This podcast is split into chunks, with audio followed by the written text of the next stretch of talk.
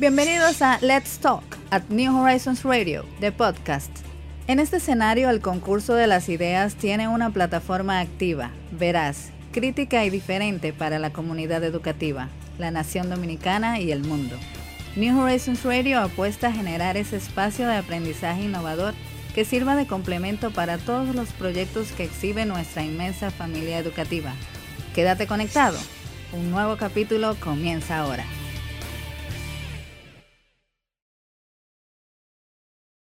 Sube el volumen y sigue escuchando New Horizons Radio. Bueno, aquí están Ahí, locos hab- porque hablando de consientan ese paladar, consentimiento. señor. Uno hablando de educación y de cosas de jurídicas. y de- consentimiento.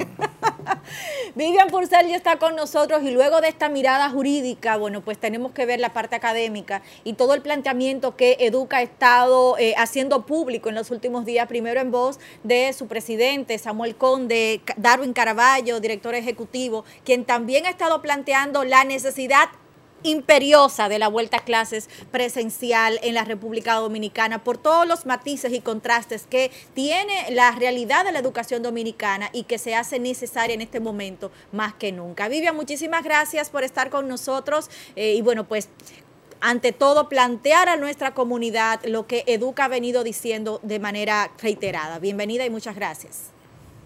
Muchas gracias a ustedes por recibirme. Eh, definitivamente es algo que nosotros hemos estado hablando en los medios y, tratando de hacer llegar la voz de alerta a las autoridades.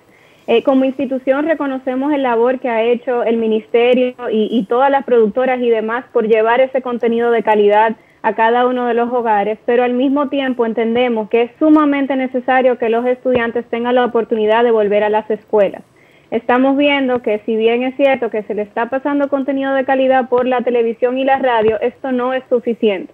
Y la tecnología, lamentablemente, lo único que está haciendo es ensanchando esa desigualdad que ya era bastante existente y presente en nuestro país en temas educativos. Entonces es muy necesario que ya tan pronto sea posible y si el virus lo permite, entonces los estudiantes puedan volver eh, a sus aulas. Y claro está, esto no es una propuesta de vamos a abrir las aulas y vamos a olvidarnos de que el virus está presente. Nosotros desde el primer momento hemos estado haciendo una serie de recomendaciones en ese sentido. Y es primero evaluar los lugares donde no hay tanta presencialidad del virus. Eh, la Universidad de Harvard entiende que si hay un caso por cada 100.000 habitantes, no hay eh, tanta incidencia del virus y ahí sí puede haber presencialidad. Entonces, es seleccionar esas zonas eh, y permitir que nuestros alumnos vuelvan, que casualmente esas zonas donde no hay tanta presencialidad del virus, pues son las zonas más vulnerables y las que más necesitan la presencialidad de la educación.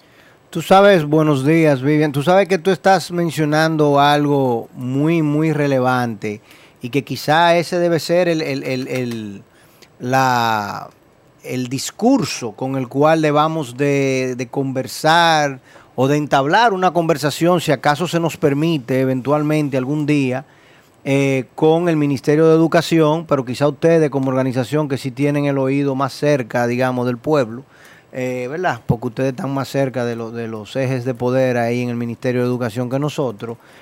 Eh, por ahí sea que nosotros tengamos que hablarle, porque este es un gobierno y un Ministerio de Educación que está muy preocupado por el tema del ensanchamiento de la brecha del aprendizaje.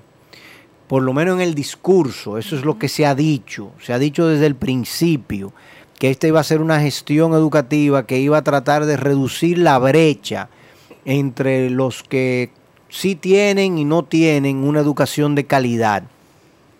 Y sería importantísimo hacerle entender a las autoridades, a la señora Guante, al señor ministro, al ministro de Salud Pública y obviamente al Poder Ejecutivo, que en definitiva estas eh, iniciativas de educación a distancia y de educación eh, virtual en los colegios privados que lo están haciendo, que son escasamente los que lo están haciendo, de pronto hay tres o cuatro liceos, como el Liceo Experimental Tecnológico de Salcedo que vimos la semana Científico, pasada, Científico, de. Salcedo que vimos la semana pasada acá en el programa, que en teoría también lo está haciendo, yo diría que casi, casi perfecto, eh, con el tema de la virtualidad.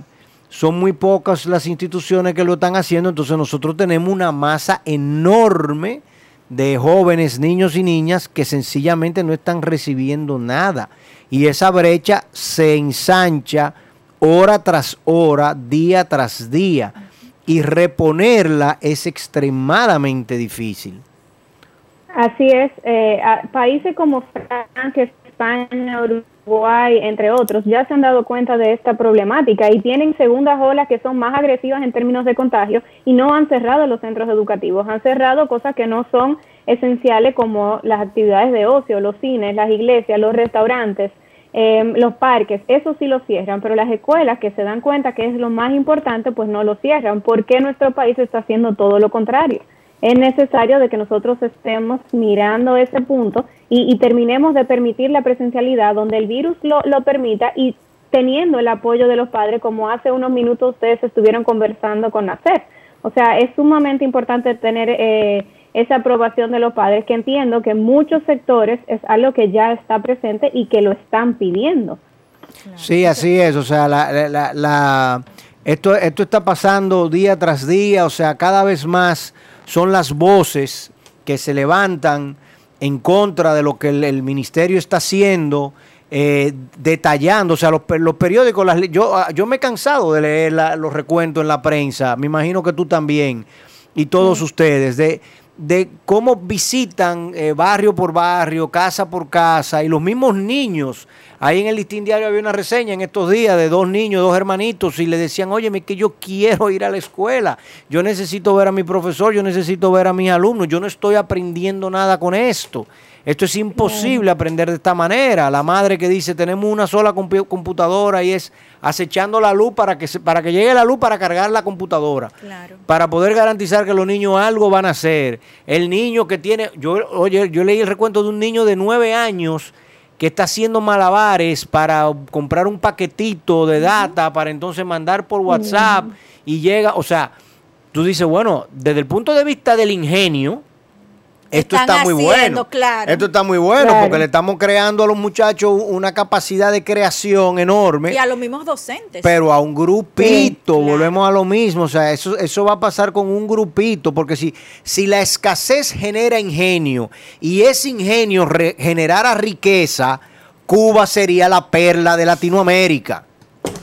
Porque a Cuba la han sometido a 50 años de escasez y le han brindado educación en la escasez, pero así no se genera riqueza.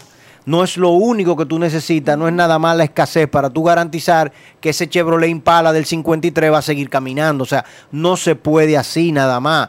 Y lamentablemente es que ni siquiera hay la intención de, bueno, de analizarlo, de decir, mira, los restaurantes pueden trabajar de tal hora a tal hora y los delivery de tal hora a tal hora. Aún en los momentos más intensos de la, de la epidemia acá en República Dominicana y del resguardo, inmediatamente dijeron, no, los delivery con tal y tal autorizaciones pueden trabajar en tal hora. Los camioneros pueden transportar la mercancía con tales permisos, busquen los permisos en tal sitio, tal website. O sea, los supermercados de tal forma. Siempre hubo un mecanismo. Para lo único que se ha negado todo es para el sector educación. Para el sector educación media, básica e inicial, porque para la de, de universitaria sí ya han permitido que vayan a los laboratorios, que los que tienen que estar presencial. Imagínate tú un médico, estudiante de medicina, como, como un estudiante de arquitectura, las maquetas, etcétera. O sea, tiene que haber cierta presencialidad. A las universidades se lo han permitido, pero al resto del mundo nada. Que quería, que quería mencionar, ya las universidades, sobre todo aquellas que tienen programas técnicos, se les está permitiendo la presencialidad. ¿Cómo vamos a llevar a los, nuestros estudiantes a la universidad si no tienen una buena base educativa? O sea, ahí nos estamos perdiendo. Y además, vamos un poquito más allá de los aprendizajes. En estos meses ya hemos visto que están aumentando la cantidad de suicidios por el tema de que, eh, del confinamiento. han aumentado los embarazos adolescentes, han aumentado los casos de abuso y maltrato, han aumentado los casos de trabajo infantil. Entonces nosotros estamos creando un problema social para nuestro país aparte de la del problema económico que ya nosotros tenemos, porque estamos en medio de una pandemia, hay negocios que han cerrado, hay trabajos que se han perdido, o sea, a la larga, las consecuencias de mantener las escuelas cerradas, y esto se ha estudiado a nivel internacional eh, se ha publicado muchos artículos, porque es la primera vez que nosotros, el mundo entero de la época moderna, estamos viviendo una pandemia que afecta a, todo el mundo. Pero, por ejemplo, en África, ellos sí han tenido casos recientes por el ébola y por otras enfermedades que han tenido que cerrar los países. Y las situaciones que pasan en esos países se han utilizado para, de alguna forma, evaluar las consecuencias que va a tener el cierre eh, que se está viviendo ahora. Entonces, sí hay eh, información valiosa que tenemos que tomar en cuenta sí hay escritos, sí hay eh, información científica de contagio y demás que nos tienen que poder dar una luz de lo que debemos hacer ahora mismo. Claro, Vivian, ustedes que se mantienen haciendo levantamientos en la en cómo funciona la educación en la República Dominicana, que todo el tiempo lo hacen. En este proceso donde ya eh, el Estado pues ya tiene varias semanas, cuatro semanas que inició casi la educación eh, a distancia, ¿no? Y la educación eh, privada que ha empezado en su mayoría desde las plataformas virtuales. ¿Han hecho ustedes un levantamiento de los accesos que tienen los niños en el país eh, referente a esta oferta académica que se le está presentando? ¿Cuántos niños están pudiendo tener acceso a la educación, sea televisiva, radial, a través de los cuadernillos? Sí, nosotros estamos trabajando en eso y queremos hacer una publicación cuando ya tengamos datos eh, oficiales que podamos presentar. Em, siempre decimos es muy temprano para evaluar si realmente va a ser efectivo o no, porque apenas tiene un mes y la primera semana no se dio ningún tipo de contenido. Entonces queremos darle un poquito más de tiempo para poder hacer una evaluación de calidad, pero Sí, lo que hemos visto de primera mano es que aunque sí está disponible prácticamente en el país completo, la, inequidad es demasiado amplia. Hay algunos que se comunican con sus docentes por WhatsApp, otros lo hacen por una plataforma como Google eh, Meet o, por Teams porque tienen la dicha de tener conectividad y un computador y otros simplemente no tienen ningún tipo de acceso a sus docentes ni a sus centros educativos. Entonces, la, la diferencia que hay entre cada uno de los estudiantes es demasiado grande. Eh, tú, tú tocaste un tema muy importante con el tema de los embarazos, el tema de los suicidios, la violencia intrafamiliar, etcétera. Eh, hay otro punto que yo me imagino que ya ustedes también lo han contemplado y que a nosotros nos llama mucha preocupación y lo hemos señalado acá en el programa varias veces y es el tema de la deserción escolar. Es es muy probable, o sea, República Dominicana con la inversión en educación, con la tanda extendida, con los programas de alimentación en las escuelas, había logrado un empuje y un, digamos, un compromiso social, si se puede llamar así, un social conviction, alrededor del tema de llevar los niños y los adolescentes a las escuelas. A mí me preocupa en demasía que hoy en día ya esos jóvenes, esos muchachos de séptimo, de octavo y de, de cursos superiores, de 12 años en adelante, que han tenido que tirarse a la calle a buscar sustento de vida porque sus familias tienen situaciones de compromiso, porque en definitiva no están yendo a las escuelas y porque en definitiva la calle está abierta, yo puedo salir, puedo hacer vida económica regresarlos al aula va a ser prácticamente imposible. Entonces, en los indicadores de deserción, los indicadores de desempleo para, para la próxima década en República Dominicana van a ser índices y obviamente de ahí en adelante, porque cuando tú tengas un muchacho que nunca se formó, que no se educó y que al final tampoco pudo recibir una educación técnica vocacional, vamos a tener una situación en extremo grave. Perdón.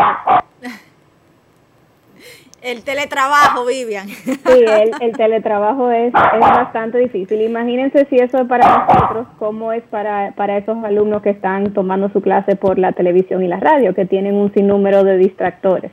Em, Tranquila que te escucha. Definitivamente lo que tú estás mencionando es un punto que ya nosotros hemos hablado y discutido y lo publicamos recientemente en una nota de trabajo también el tema de la deserción es, uno de los mayores miedos que nosotros tenemos eh, porque a la larga, como mencionaste un poquito, tiene un impacto demasiado importante en nuestra economía y en el desarrollo de nosotros como país. Entonces, eh, la única forma de evitar esa deserción es efectivamente permitiendo la presencialidad. Tiene que haber una conexión entre el docente y el estudiante. No basta con que el contenido de la televisión sea de calidad. Lo que mantiene a un estudiante en las escuelas interesado por lo que está sucediendo es esa conexión que tiene con su docente y esa conexión que tiene con sus compañeros, que lamentablemente ahora mismo no lo está teniendo. Entonces, muy bueno el contenido, pero y si me aburro, me voy, me busco un trabajo que, que me da más cosas ahora mismo o simplemente me voy a la calle a ver qué encuentro. Y eso es lo que está sucediendo. Y, y tienen ocho o nueve meses en eso.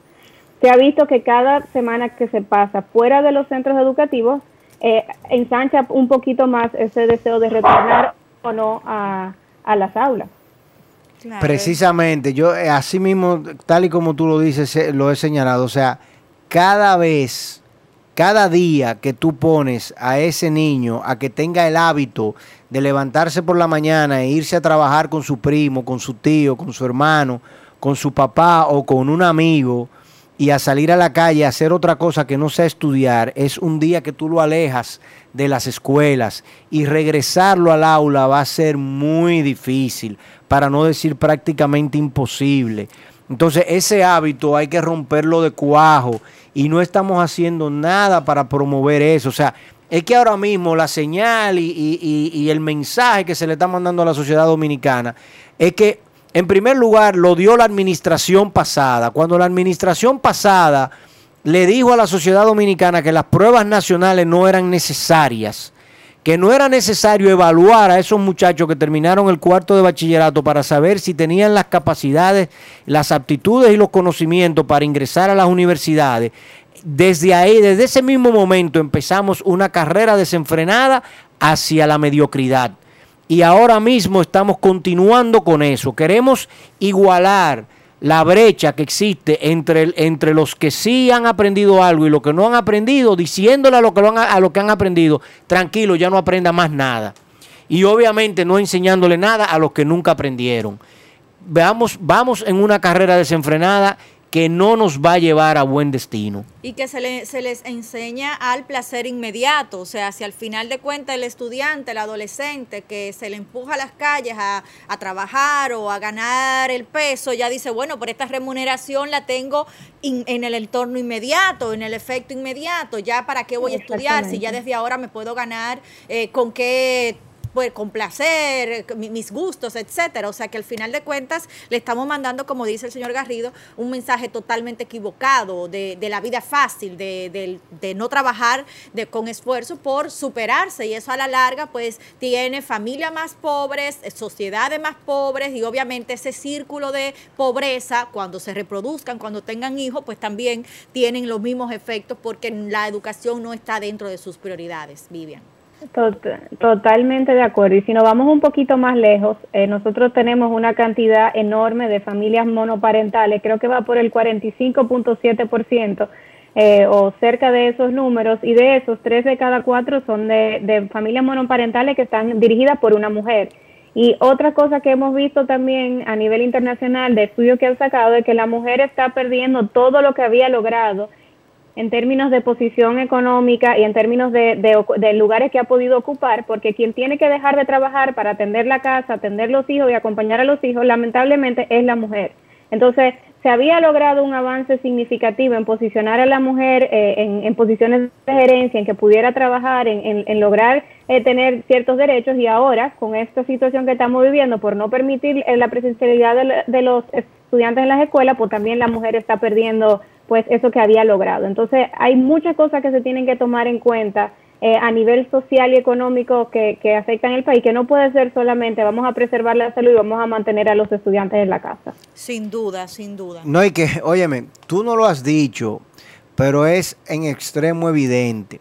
Por ejemplo, en Estados Unidos ahora mismo, con el crecimiento de, la, del, del, de los niveles de contagio en todo el país, sobre todo en las zonas más rurales y semiurbanas, que estuvieron eh, negando el uso de mascarillas y, haciendo eh, eh, actividades masivas, etcétera, y, todo tipo de, de acciones, digamos, no pertinentes, tú tienes hoy en día unos mayores niveles de contagio también de la población infantil Y todos los infectólogos allá lo que te están diciendo es, mira, la población infantil lo que está es demostrando lo que está sucediendo a nivel del contagio eh, de la comunidad, el contagio comunitario. Entonces no es cierto que los niños en su casa, con los abuelos, con los tíos, con los hermanitos, están seguros. Eso no es cierto. O sea, no hay ni eso, eso es, eso está absolutamente demostrado y demostrable que estadísticamente es todo lo contrario. Entonces nosotros estamos poniendo en mayor riesgo a la población adulta, estamos poniendo en mayor riesgo de quiebra y de, y de crisis económica a las familias, porque le estamos diciendo a esa madre, tal y como tú señalas, no, tú no puedes ir a trabajar, tú tienes que quedarte aquí porque tus hijos no pueden ir a la escuela.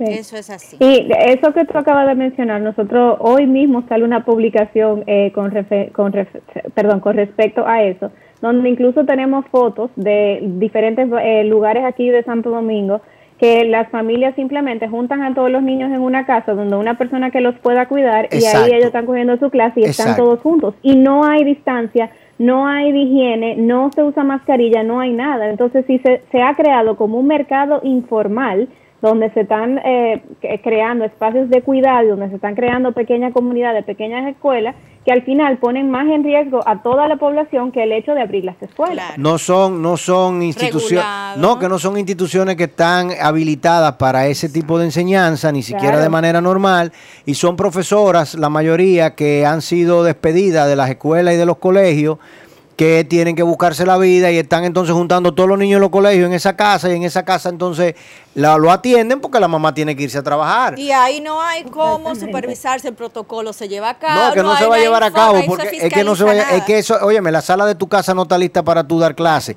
y eso está sucediendo en todos los hogares de este país cuando la, cuando la mamá incluso se queda, eso está en, los partes periodísticos que lo que te lo dicen, mira, es que mi casa no está hecha para esto, ¿entiendes? Así es. Bueno, Vivian, muchísimas gracias por haber estado con nosotros el día de hoy. Se nos ha agotado el tiempo. Sin duda queda mucho que conversar respecto al tema de educación en la República Dominicana. Las autoridades en algún momento tienen que dar respuesta a toda esta eh, avalancha ¿no? de información desde o de, o de reclamo desde todas las aristas que tienen que ver con el tema educativo en la República Dominicana. Mañana a las 11 una vez más esta cita porque la productora, señor, está como un amé, que me hace señas que a bye A las 11 una vez más por Neón y nuestro canal de YouTube. Feliz resto del día.